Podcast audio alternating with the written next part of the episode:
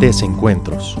Un espacio para escuchar y dar lugar a la palabra en temas de salud mental, cultura y sociedad. Desencuentros. Conducido por Pamela Hernández y Francisco González. Comenzamos. Hola, ¿qué tal? Bienvenidos una vez más a Desencuentros, un espacio para dar lugar y escuchar la palabra en temas de salud mental, cultura y sociedad. Nos acompaña, como siempre, Pamela Hernández y mi colega y buen amigo Francisco. Y el día de hoy, además, tenemos un invitado especial. Nos acompaña y está con nosotros el doctor Pedro Vela Salgado. Él es director del Centro de Integración Juvenil de Celaya. Bienvenido, Pedro. Muchas gracias por la, por la invitación y por el espacio. Y bueno, el día de hoy... Eh, pues es un honor poder contar con, su presencia y justamente como director del SIG de Celaya, queremos aprovechar justamente, en primer lugar, para nuestra audiencia que puede estar enterada, aquellos que no, conocen todavía el centro, eh, pues bueno, ¿qué es el SIG, doctor? Bueno, Centros de Interacción Juvenil es una institución especializada en la atención del problema de las adicciones y la salud mental. es una institución que tiene ya más de 50 años de existir a nivel nacional y aquí en, Celaya tenemos 35 años de estar trabajando a favor de eh, la prevención, el tratamiento, eh, la capacitación y la investigación del problema de las adicciones. Continuando con esta parte importante que es entender qué es el SIG, eh, si yo estoy interesado en acudir o tengo algún persona en mi familia que necesite apoyo, qué requisitos se ocupan, cómo puedo integrarme, cómo puede ser ese primer acercamiento al, SIG. Bueno, eh, eh, nada más eh, quiero agregar algo más. efectivamente, Centros de Integración Juvenil surge hace más de 50 años por un grupo de personas de la sociedad civil que en, aquel entonces, eh, pues, preocupados por cómo percibían ellos el problema del consumo de drogas, eh, pues eh, buscaron hacer un espacio donde se atendiera esa problemática. este grupo de la sociedad civil fue encabezado por una señora que se llama Kena Moreno, sí, que a veces la identifican por la revista Kena y cosas así, ¿no? Pero Kena Moreno es precisamente la fundadora de eh, de, centros, de centros de interacción juvenil. Eh, tenemos este, actualmente 120 eh, centros, 120 unidades en toda la República Mexicana. Aquí en Guanajuato hay cuatro centros de interacción juvenil, uno que está ubicado en Salamanca, otro en León, en Guanajuato Capital y el de Celaya. Sí, entonces eh, en un principio eh, precisamente era eh, una institución dedicada nada más a lo que era el problema del consumo de, drogas ilícitas, así que no había nadie que pudiera atender ese problema en, en aquellos entonces, pues, ¿no? Y después se fue agregando pues lo que era la atención al problema del consumo de alcohol, por ejemplo, sobre todo aquellos consumidores de alcohol que lo hacen de manera problemática. No necesariamente estamos hablando de los que ya tienen una adicción al, alcohol, sino más bien aquellos que consumen alcohol y así puede que sea una vez al año, pero que esa vez que consumen alcohol se transforman, ¿no? Y hacen, eh, pues, eh, eh, hacen actividades o situaciones o generan situaciones, ¿no? Complicadas que de alguna manera afectan a la familia o a él mismo, ¿no? Entonces, eh, es precisamente un proyecto que estamos trabajando que se llama Atención al Alcohólico Problemático, así se llama. Y también eh, después te agrega eh, lo que es la clínica para dejar de fumar. Si es que esto se fue agregando poco a poco, ya no nada más atendemos problemas de consumo de drogas ilícitas, sino también problemas de, de consumo de alcohol y de tabaco. Y a partir del año pasado, sí, este, en relación con la pandemia que tuvimos, o tenemos todavía, ¿no? Que no se ha resuelto. Sí, eh, nosotros también, eh, como parte de la Secretaría de Salud, empezamos a atender eh, lo que son otros problemas de salud mental, ansiedad, depresión, etcétera, etcétera, ¿no? Que se exacerbaron precisamente durante esta, esta etapa, ¿no? Entonces, actualmente, además de atender problemas de adicciones, también se acercan a nosotros por otro tipo de problemas, pues con mucho gusto los atendemos. Ahora, ¿cuáles son los requisitos? El requisito es que se quiera atender. Sí, que se quiera atender, o sea, que sienta que tiene una problemática, que es necesario que alguien, o que más bien una institución especializada en la atención del problema del consumo de drogas y de salud mental, que esté integrado por gente eh, que, está capacitada, eh, psicólogas, eh, una doctora, trabajadoras sociales, etcétera, ¿no? O sea, si sienten que tienen la necesidad de ser atendidos, bueno, pues nada más cuestión de hablar al teléfono del Centro de Interacción Juvenil, que este, eh, en donde se le va a atender precisamente para que se le dé una cita y pues eh, se le dé toda la atención requerida. en el caso de menores de edad, siempre eh, un requisito indispensable es que sean acompañados por, por un tutor, por sus padres, etcétera, ¿no? Entonces, para que puedan ser atendidos, pero eso es muy sencillo. Eh, hay una cuota de recuperación, eh, una cuota de recuperación eh, de la entrevista inicial son 70 pesos, después se les hace un estudio sociofamiliar en donde se determina ya la cuota que van a pagar por cada consulta, pero son cuotas muy, muy bajas, ¿no? De 40 pesos, 50 pesos, 60, 70, 80, vaya, no, no, no, no es, no es algo gravoso, inclusive eh, si de acuerdo al estudio sociofamiliar eh, se determina que la persona no puede pagar eh, la consulta por su situación que está viviendo, simplemente pues va a pasar como exento y se le va a atender. ¿Sí? Entonces, ¿cuál es el requisito, requisito principal? Que quieran atenderse. Es el requisito principal. Perfecto, entonces digo, para los que nos están escuchando, eh, saber que, solamente se necesita fuerza de voluntad, ¿no? El querer salir adelante y querer curarse, eh, ya sea de problemáticas de, depresión, de ansiedad o de conductas adictivas, ¿no? El Centro de Integración Juvenil es un equipo multidisciplinario que, puede permitir eh, un, avance en este sentido. Em, por otro lado, doctor, quisiera preguntarle respecto a la cuestión de adicciones en nuestro contexto actual se tiene detectado qué, es lo que están consumiendo nuestra comunidad, nuestros jóvenes, cuál es la, droga por la cual eh, tenemos una mayor problemática en Celaya. Bueno, eh, hay lo que llamamos droga, droga de impacto, sí, y otras que puede ser la droga de mayor consumo. No necesariamente la droga de, de mayor consumo es la droga de impacto, sí.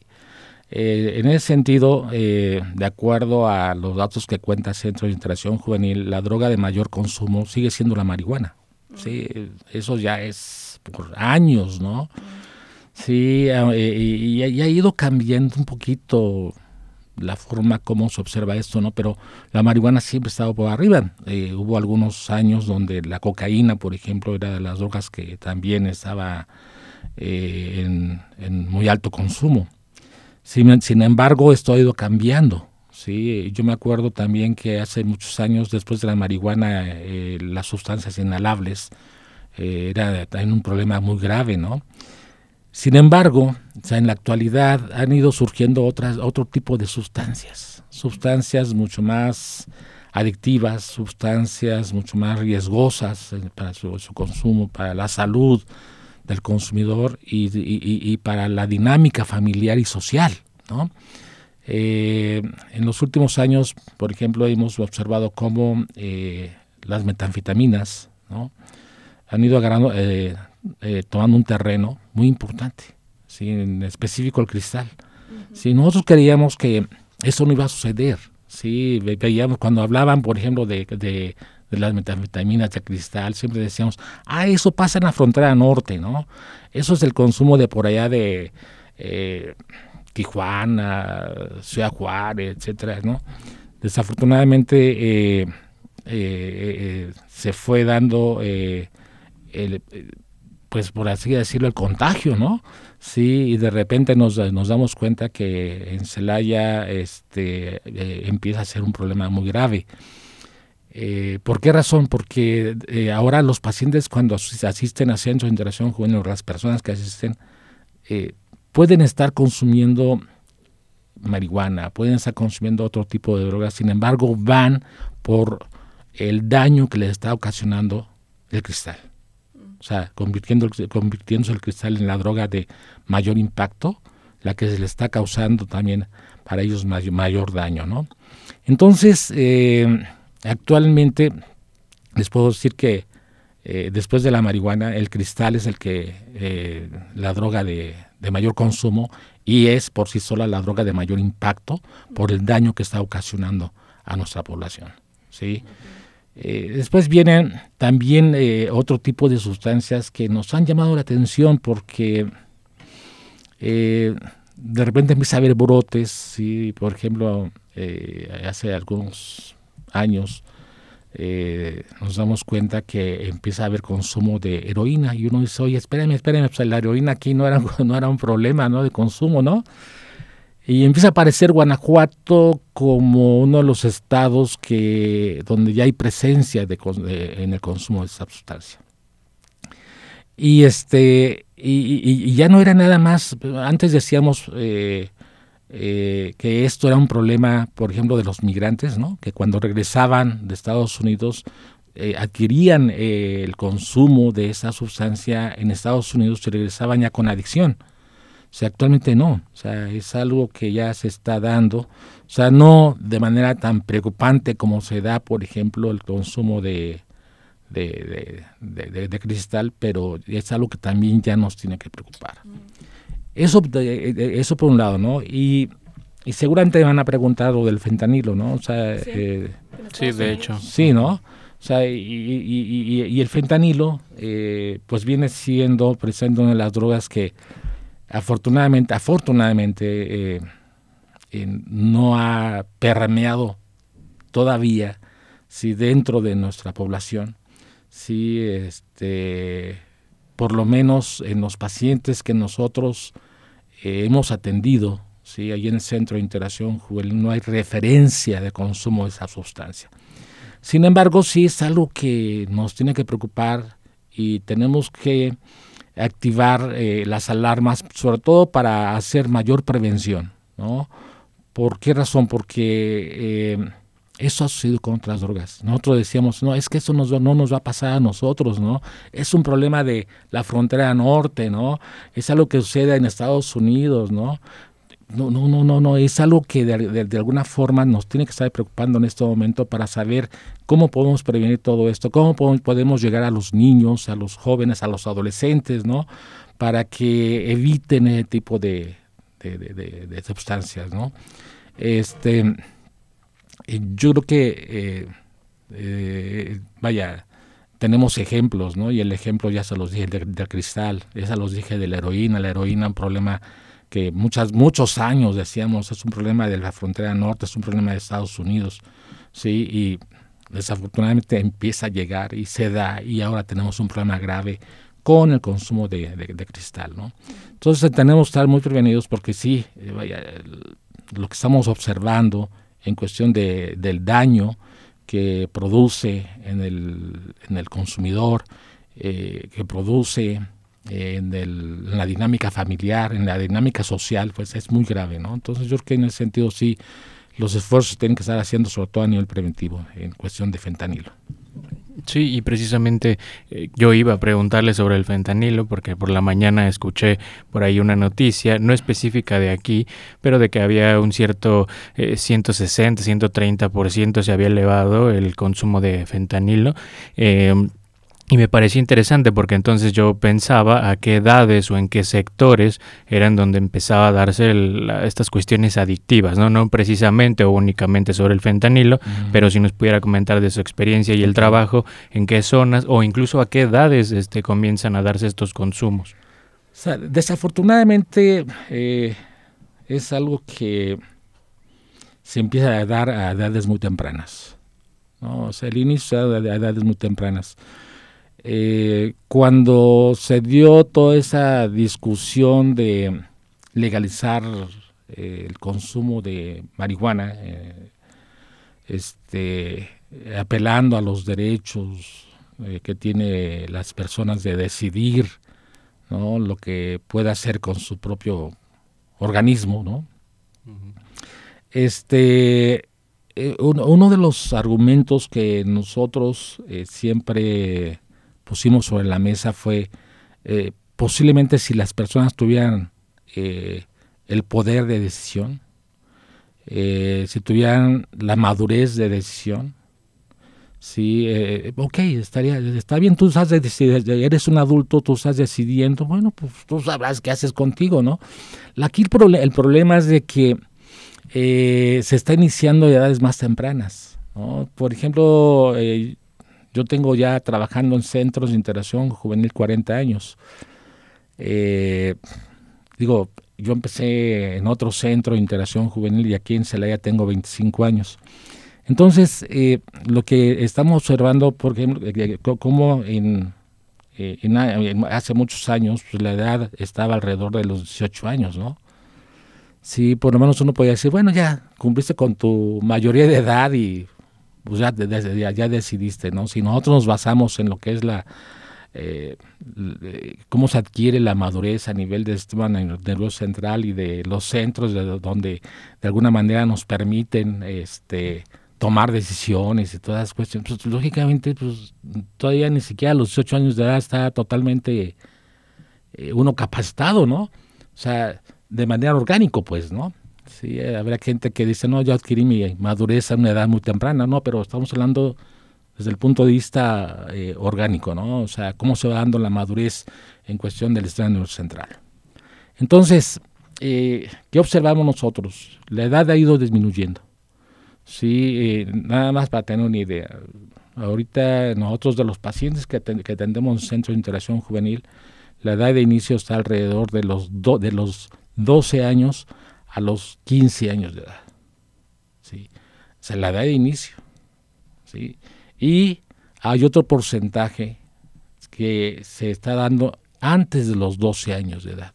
Es más, hemos tenido pacientes menores de, menores de 10 años de edad.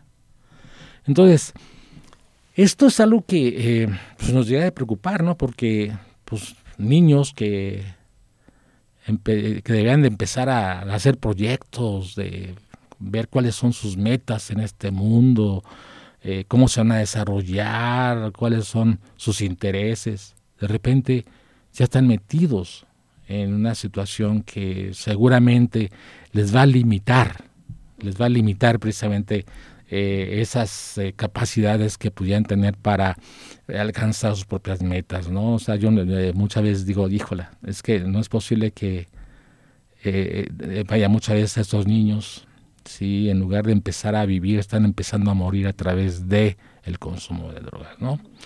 Sí, entonces eh, ha ido disminuyendo paulatinamente y, precisamente la edad se concentra entre los 12 y los 15 años de edad, o sea, la mayoría, ¿no? Y entre más avanza uno, o sea, va disminuyendo la eh, va disminuyendo la posibilidad de que empiece a consumir drogas, ¿no? Eso por un lado.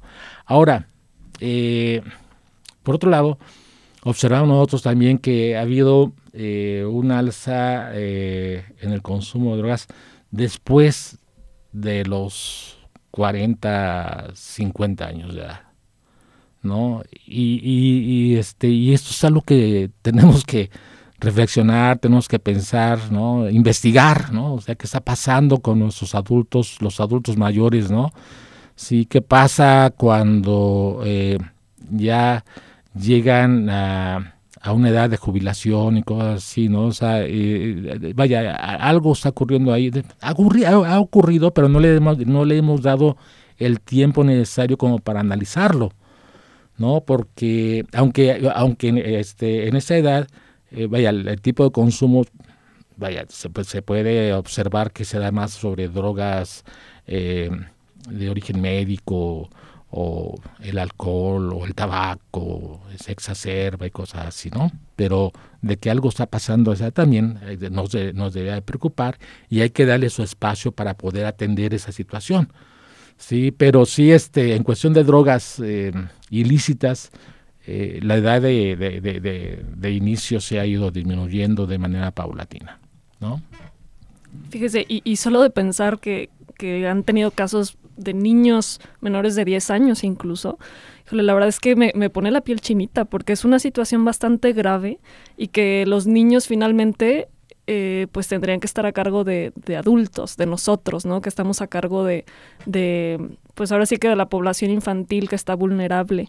Este, ¿Ustedes tienen detectado ciertos factores de riesgo? Es decir, ¿con qué está relacionado que una persona se acerque o no al consumo de drogas? Bueno, yo, siempre he dicho que eh, el primero sería la curiosidad, ¿no?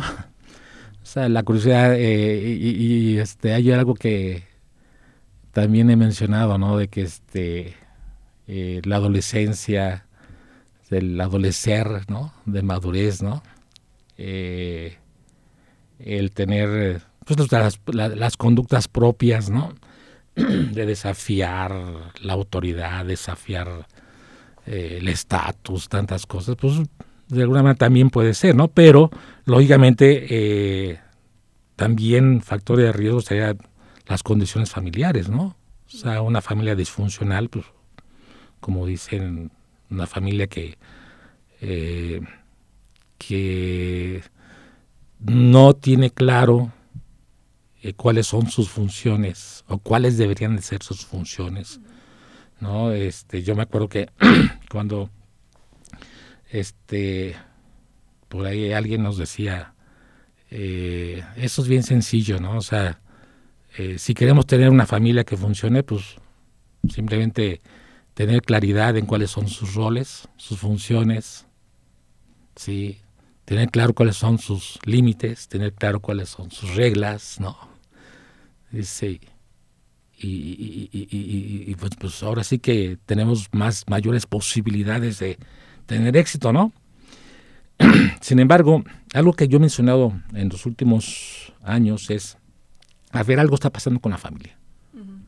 ¿no? Algo está pasando con la familia, o sea, eh, como que la familia, a la familia se le está quitando o ha querido perder, ¿no? Sí, este, su responsabilidad también, ¿sí? Sobre la educación de sus hijos, la formación de sus hijos, ¿no? Eh, a lo mejor también tenemos que observar cómo han cambiado las eh, el, contexto social. Sí, ¿no? Sí, ¿no? Y todo esto pues nos lleva a que ahora los padres estamos más ocupados, más angustiados, eh, la ansiedad nos persigue por todos lados, ¿no? Y el trabajo y las redes y tantas cosas que eh, nos ha, eh, eh, como que nos hemos perdido en esa, en esa situación. yo siempre menciono, a ver, a ver, ¿quién nos dijo sí, que nosotros padres no teníamos la responsabilidad de estar al pendiente de nuestros hijos, de lo que hacen nuestros hijos, de los menores, yo me estoy refiriendo, ¿no? ¿Quién nos, quién, quién nos dijo, no? ¿Quién nos dijo que nosotros ya no podríamos, ya, ya no teníamos que estar atentos a, las reglas que se siguen dentro de los hogares para poder funcionar. Las reglas son necesarias para todo, ¿eh? O sea, inclusive aquí debe de haber reglas, ¿no? Desde para llegar temprano, para porque si ustedes llegan tarde, pues el programa se, pues ya no funciona bien, ¿no? Sí, entonces eh, a ver quién les dijo que los límites ya no funcionaban, ¿no? O que no ustedes no podían ya no poner eh, ya no podían poner límites. O quién y entonces empezamos a, preguntarnos tantas cosas, ¿no? Eh, yo creo que la familia, sí, es un factor importante. O sea, que tenemos que cuestionarnos qué está pasando, qué está sucediendo en ese, en ese sentido. Sí, pero también por otro lado, o sea, la presión que existe a nivel social, ¿eh? O sea, hay una, hay una presión. O sea, ustedes tomen en cuenta que la oferta, la oferta se está dando, ¿no? Y entre mayor oferta, pues puede haber mayor curiosidad, sí, mayor posibilidad, ¿no? Sí, este, y no nada más me refiero a la oferta que existe a nivel social, sino más también me refiero a lo que está existiendo desde sus grupos de pares, por ejemplo, ¿no? Sí, eh, en el sentido de que la presión que existe por el grupo de pares es bien importante, ¿no? Por ahí yo todo les digo en mis pláticas, o sea, que hay dichos bien interesantes como aquel que dice que este dime con quién andas y, te diré quién, era, quién eres, ¿no?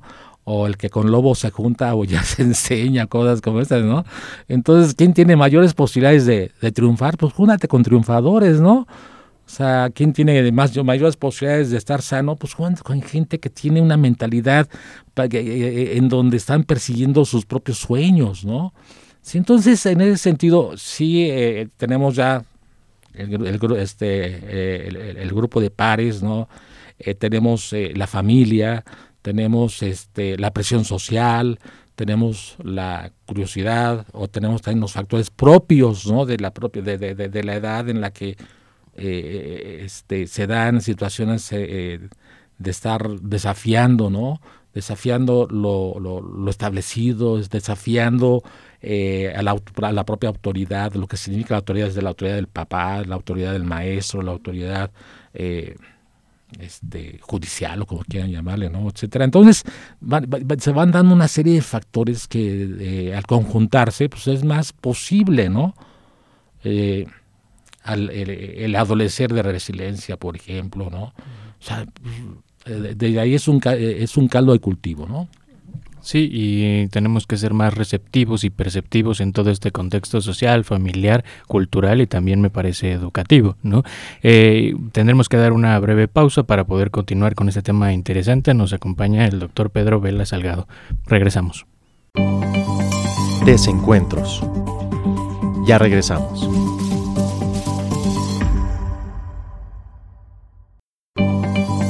Desencuentros. Continuamos.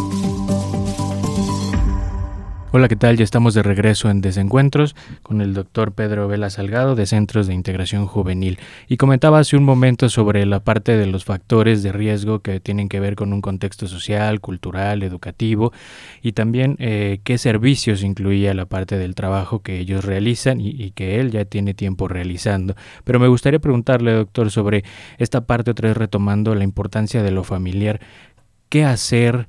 Tal vez tenemos un conocido, un familiar, un primo hermano, alguien que está pues inmerso en estas conductas adictivas. ¿Cómo podemos ayudarlo? ¿Cómo podemos acercarnos? Eh, ¿Qué nos recomienda? ¿Qué nos dice?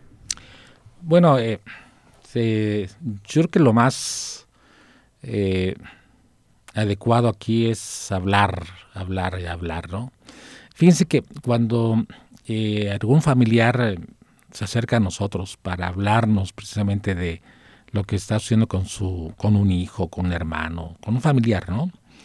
Eh, y ya quieren llevarlo al centro de interacción juvenil, y, pero dicen, ¿sabe qué? Pero es que no quiere, no se deja.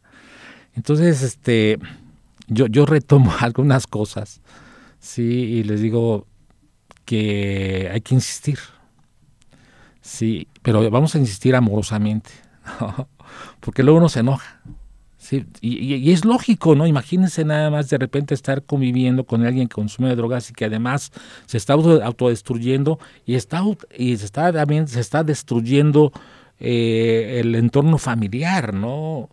Entonces digo, no, hace, no, no es fácil, ¿no? Entonces lógicamente es eso es muy complicado. Entonces eh, yo, yo, yo les comento, fíjense que eh, a nosotros yo me acuerdo que mi abuela, sí, este, alguna vez le dijo a mi papá, tuvo que haber sido por algo que con, con nosotros como hijos, ¿no?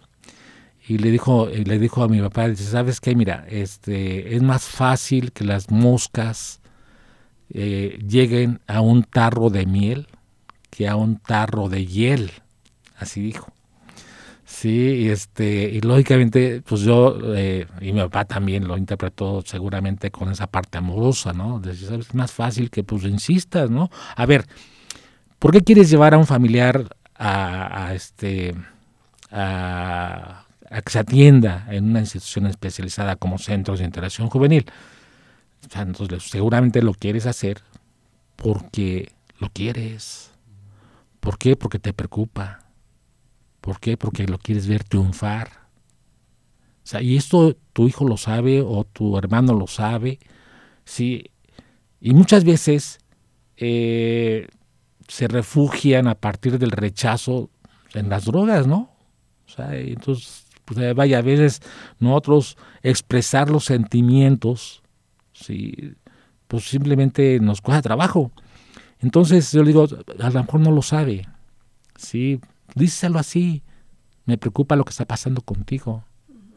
Me preocupa que te pueda, que puedas estar eh, o puedas tener problemas graves de salud, graves a nivel legal, o graves de otra situación laboral o lo que sea, ¿no? O, en, la escuela, ¿no? ¿Y sabes por qué me preocupa? Porque, porque te quiero. ¿Y sabes por qué quiero que te atiendas? Porque quiero que estés bien, porque eres mi hijo, porque eres mi hermano, porque eres mi familiar. O sea, ten la seguridad que nadie te va a creer más que yo. O sea, tus amigos no te quieren como yo. O sea, ellos te quieren como amigo. Y a veces, pues quién sabe, ¿no? a lo mejor nada más ven en él, eh, el, futuro negocio, ¿no? De que a este lo convertimos en, en, adictos pues, para que después pues, de ahí pueda o tenga que estar comprando, ¿no? Sigo, pero tú como padre de familia, pues seguramente tú como padre de familia, pues tú estás preocupado por él. Entonces eso de él tiene que saberlo. ¿sí? Y a lo mejor la primera vez que se lo digas, te va a rechazar, la segunda también, la tercera, pero vaya, la insistencia si va a lograr que pueda acercarse a esta institución. Ahora, yo también les digo, ¿saben qué? O sea, vamos a ir a tal institución. Y muchas veces ellos tienen miedo de ir a una institución porque piensa que los van a encerrar. A lo mejor ya tienen experiencias previas, ¿no? Que los anexaron o cosas así, ¿no? Entonces, ¿sabes qué? Pues que, nos conozcan. Díselo. Conoce el centro de interacción. No quiere decir porque tienes miedo, métete a, a este a, una, a la página de Centros de Interacción Juvenil y conócela, ¿no? O sea, ve qué hacemos, cómo hacemos, cómo atendemos y todo. Conócenos, ¿sí? Para que pueda asistir con nosotros.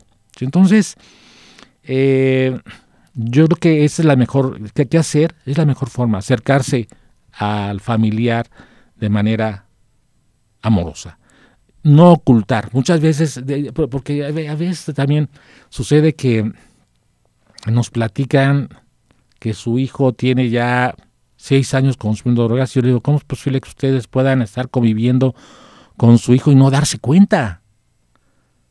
Sí. entonces, vaya, algo está pasando en esa familia, ¿no? O sea, ¿cómo es posible que no se dieron cuenta? Sí, y, y les digo, o sea, ¿cómo se pueden dar cuenta? Pues pues la conducta de su hijo cambió seguramente. Cambió de amigos en algún momento. Cambió de actividades. de pronto es, hasta un no querer ver, ¿no? Este... Sí, ¿no? O sea, entonces, pero, pero, pero, pero, eh, vaya, es una pregunta recurrente, ¿no? O sea, ¿cómo puedo darme cuenta? Entonces, por, eso, yo, por eso yo digo, bueno, pues su conducta cambió. O sea, cuando cambia su conducta, tienes que cuestionártelo, decir, a ver qué está pasando con mi hijo. Acércate a los especialistas, a psicólogos, psicóloga, ¿no? a centro de interacción juvenil, para que te asesoren. ¿sí? Si no está pasando nada, pues a lo mejor ya, ya, ya con eso ustedes van a estar más tranquilos, ¿no? Pero bueno, yo creo que en ese sentido eh, hay datos que nos pueden ayudar. O sea, si su conducta cambia, si eh, su rendimiento escolar cambia, si el grupo de amigos cambia, ¿no? Si de repente se empieza a perder o, se hace eh, mayor exigencia la parte económica, oye, necesito esto, necesito lo otro, ¿no? Y, ustedes no saben realmente en qué está gastando ese dinero o se empiezan a perder este que los aretitos de la hermana, que la cadenita, que vaya, y es cuestión nada más de preguntarse, ¿no? Algo está pasando. Y si algo está pasando, preocúpense amorosamente, ¿no? O sea, eh, eh, acérquense, vayan con la gente que está atendiendo los problemas de conducta, los problemas de adicción, etcétera, pues, para, para que puedan orientarlos adecuadamente, ¿no? O sea, no está, la gente no está sola, hay instituciones que están atendiendo esto, ¿no? Eh, no nada más centros, ¿no? Está el CAPA, está el DIF, está pues este el centro de salud, está incluso las universidades tienen eh, departamentos especiales para poder atender todo esto, ¿no? Entonces, yo creo que eh, este tenemos que estar atentos. Atentos. Bien. Y, y, fíjese, doctor, ahorita genuinamente me, me, surge una duda, este, aprovechando su, su, su posición, ¿no? Y, además que, es médico, él... yo he, leído que en, algunos casos se requieren ciertos fármacos por aquello de, la, del síndrome de abstinencia, ¿no? ¿En qué casos se ocupan fármacos para que puedan recuperarse? Bueno, este... ¿Cómo manejan eso? Sí, eh, qué bueno que lo dice. Este, yo, tengo, yo tuve esa oportunidad de conocer el trabajo de mis compañeros y de mis compañeras eh, a nivel este, psicológico, ¿no? Y yo me acuerdo, sí, que hace ya muchos años cuando trabajaba en otro centro, sí que luego llegaban los pacientes eh, con alteraciones graves de la conducta, ¿no? Llegaban este, agresivos, o llegaban alucinando, o llegaban, o sea, en muy mal estado. Y lógicamente, este, pues lo primero que pensaban era, pues que lo vea el médico, ¿no?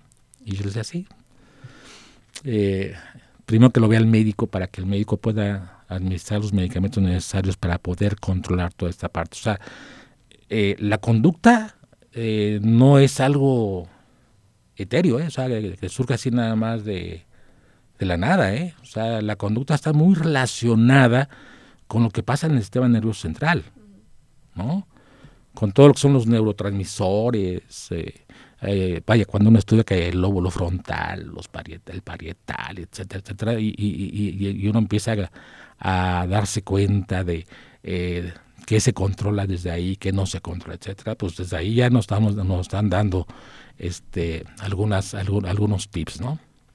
Entonces, pues, eh, ¿cuándo, ¿cuánto es necesario?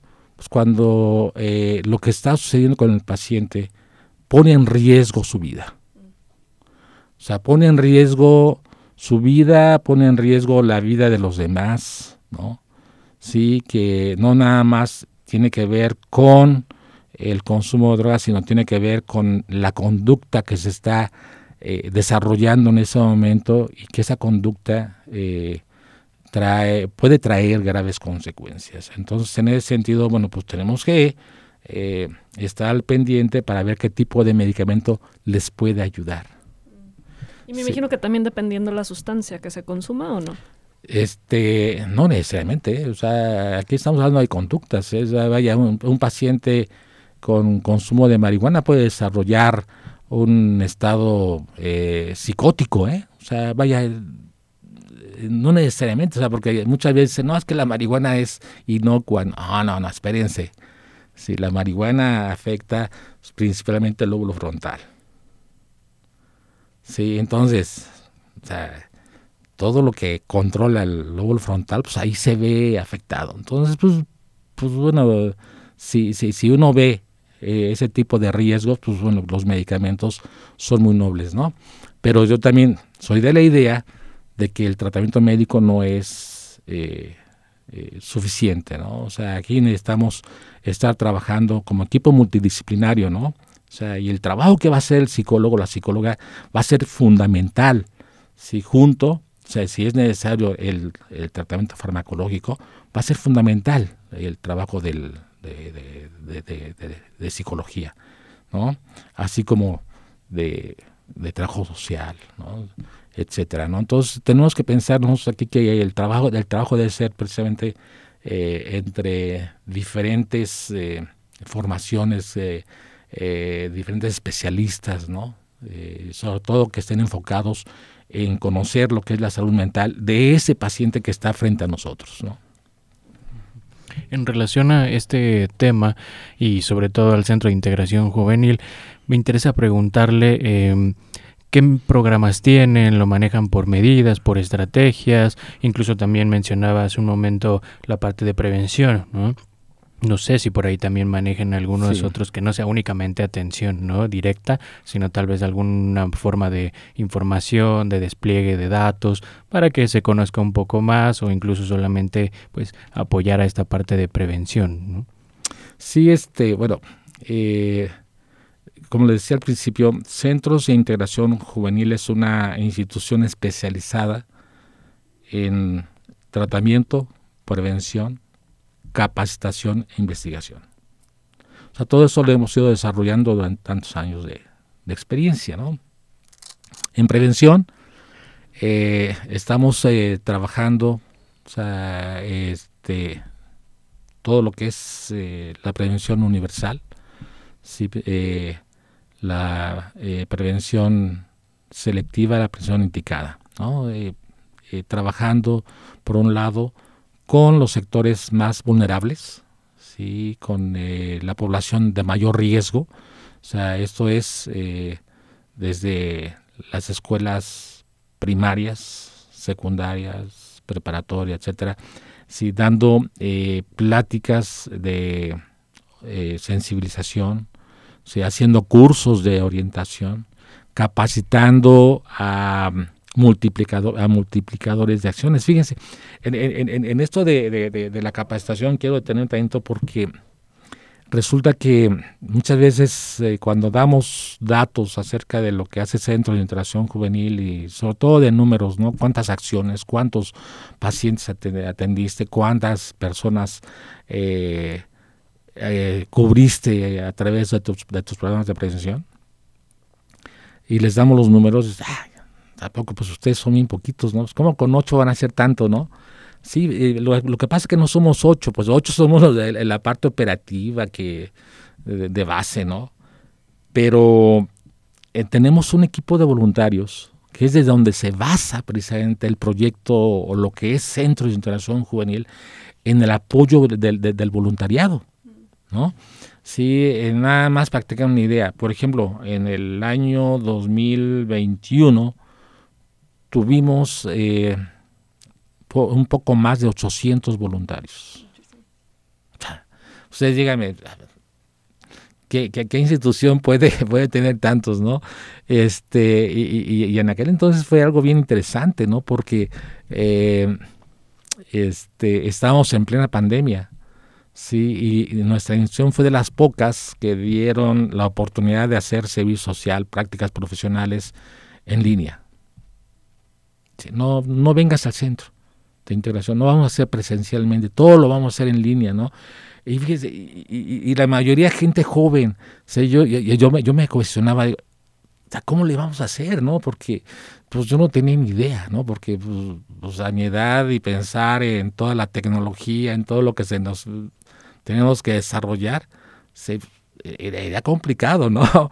Pero ¿qué creen? La gente joven, todo, todo lo que es la tecnología, pues ya están, es de ellos, ¿sí? Entonces empezaron a desarrollar actividades a través de diversas plataformas, ¿sí? en donde era eh, increíble en ese momento decir, a ver, ¿cómo, cómo, voy a hacer una plática o un curso a universitarios, ¿no?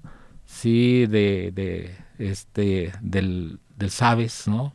Sí, este, si, si, si, si no, no, no, no, ahora sí que nosotros no, no, no sabemos cómo, ¿no? Y ellos allí, no, sí se puede, y empezaron a ver, y tal plataforma, y ellos tienen la plataforma, quién sabe qué, y con esa plataforma podemos desarrollarlos. Y, y de repente me doy cuenta que tienen una, eh, una actividad donde están presentes tres mil personas o más de tres mil personas. yo digo, ah, ¿en serio? ¿Esto es realidad? Sí, y de repente decía, no, es que ahora ya no nada más estamos trabajando con gente de Celaya, aquí está conectada gente de San Luis de la Paz, está conectada gente de Guanajuato, está conectada gente de León, está conectada gente de ta, ta, ta, ta. Bueno, estaba, estaba conectada gente de Durango, estaba conectada gente de, del Estado de México. Y entonces, vaya, eh, lo que e, esa frescura, ese conocimiento que, ellos ya, traen, sí, pues se aprovechó y se aprovechó pues, para poder llegar a mucho más personas, ¿no? Eh, y estamos en, plena pandemia.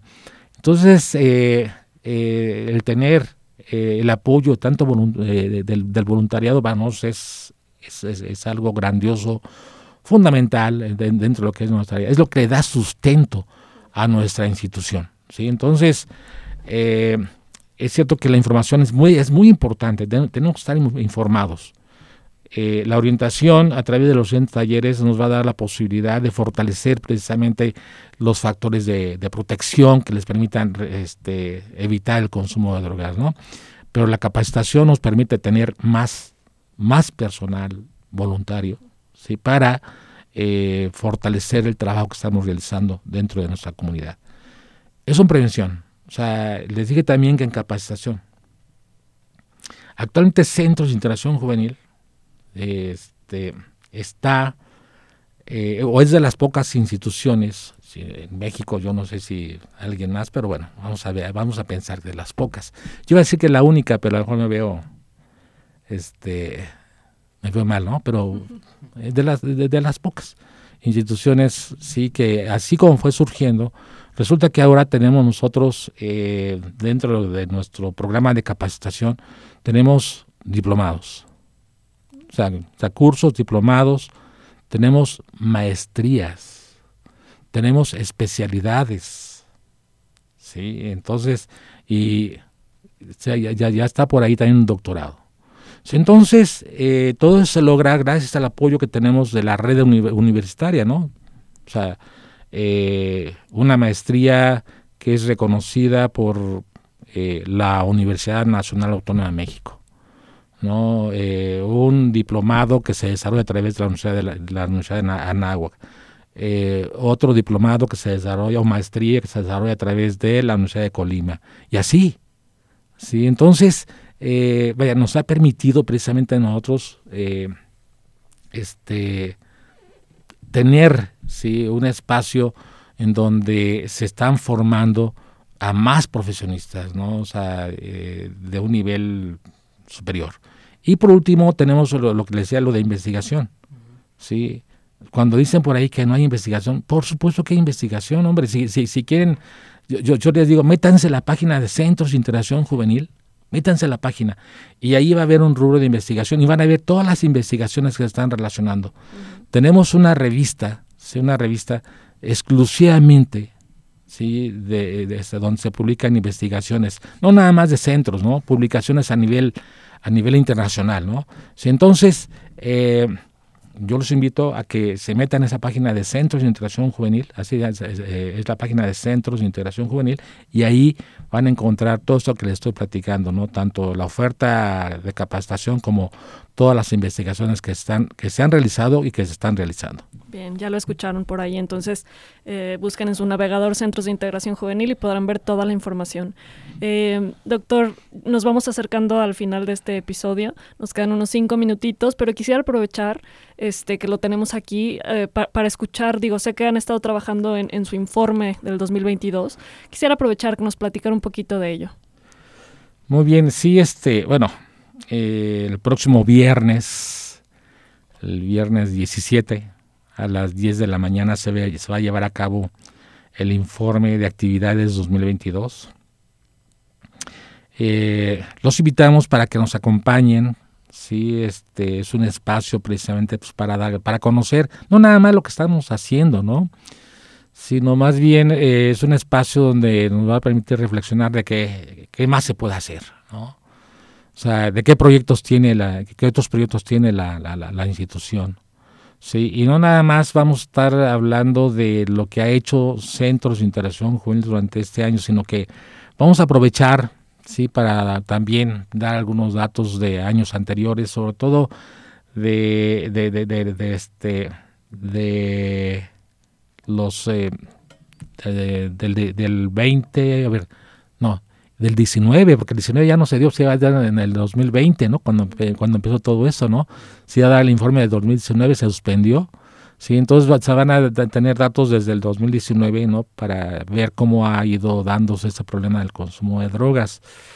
Hay situaciones que de veras a, nosotros nos, nos, eh, nos, nos preocupa, pero también nos ocupa, ¿no? O sea, yo ya les mencionaba esto de los, de los, este, de cómo ha ido disminuyendo la edad de inicio, ¿no? Entonces dicen, no, bueno, pues ¿cuáles serían las estrategias? Pues el trabajo preventivo. Es fundamental el trabajo preventivo. Sí, y si antes decíamos nosotros es que debemos de trabajar exclusivamente con la población de 18, no, espérame, ya, ya, ya, ya no. Eh, ahora tenemos que darle herramientas a la población menor de los 10 años, porque ya estamos teniendo problemas a esa. Entonces, eh, hay que incluir aquí en el trabajo preventivo tanto a los niños de preescolar, por ejemplo, a los padres de familia de preescolar, ¿no? De tal forma que es eh, toda esta educación para la salud, ¿sí? eh, para ellos empieza a ser relevante y empiezan a desarrollarlo para que puedan tener mejores oportunidades eh, de, vida, ¿no? Sí, entonces, eso es algo importante. Algo también muy importante, crear, generar, realizar programas que vayan dirigidos hacia la mujer. Sí, vaya, todavía, a pesar de todo lo que se ha trabajado, lo que se ha dicho, etcétera, todavía la mujer está en desventaja en ese sentido, ¿no? O sea, nada más cuestión de ver eh, el, comportamiento del ser humano, ¿no? O sea, eh, se, eh, cuando, cuando, cuando el hombre bebe, se justifica, ¿no? Cuando la mujer bebe, se califica de manera diferente, ¿no? Eh, los problemas de, adicciones en la mujer se ve de manera diferente que en el hombre. Y esto pues, es normal, pues, ¿no? Porque eh, desde el punto de vista del pensamiento, de eh, el, desarrollo físico, este, hay, diferencias, ¿no?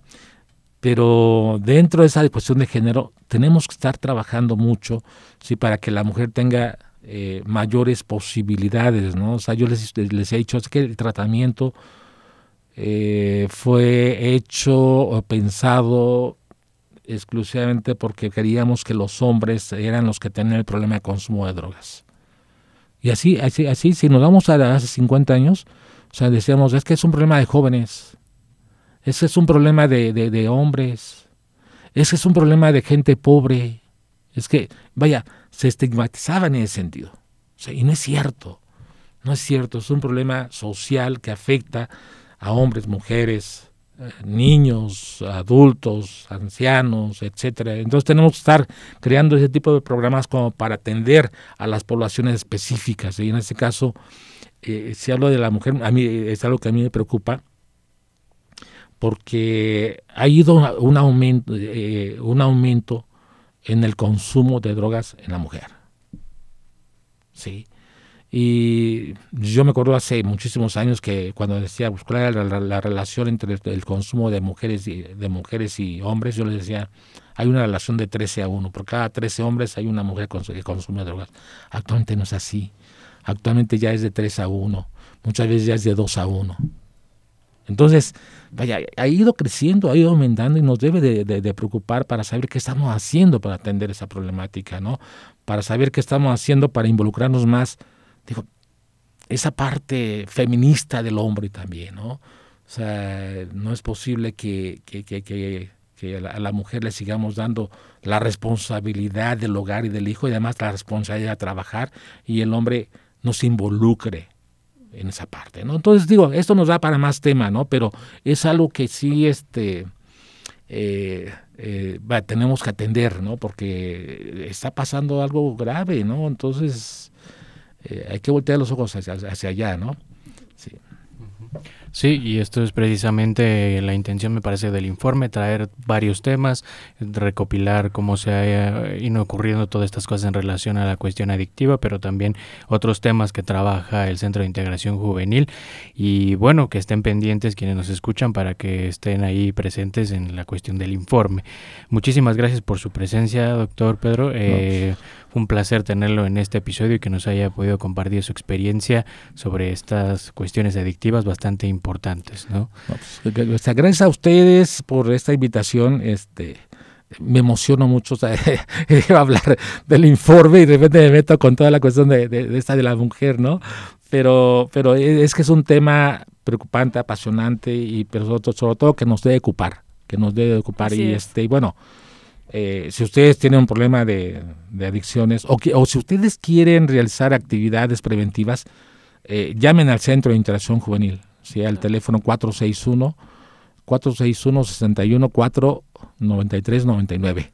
Perfecto, ahí está el dato. Muchísimas gracias. Y, y, ya saben que también nos pueden encontrar en redes, en arroba desencuentros terapéuticos. Nos vemos la próxima. Desencuentros un espacio para escuchar y dar lugar a la palabra en temas de salud mental, cultura y sociedad. Desencuentros. Escúchanos en nuestra próxima emisión a través del 89.9 de FM, Radio Tecnológico de Celaya, el sonido educativo y cultural de la radio.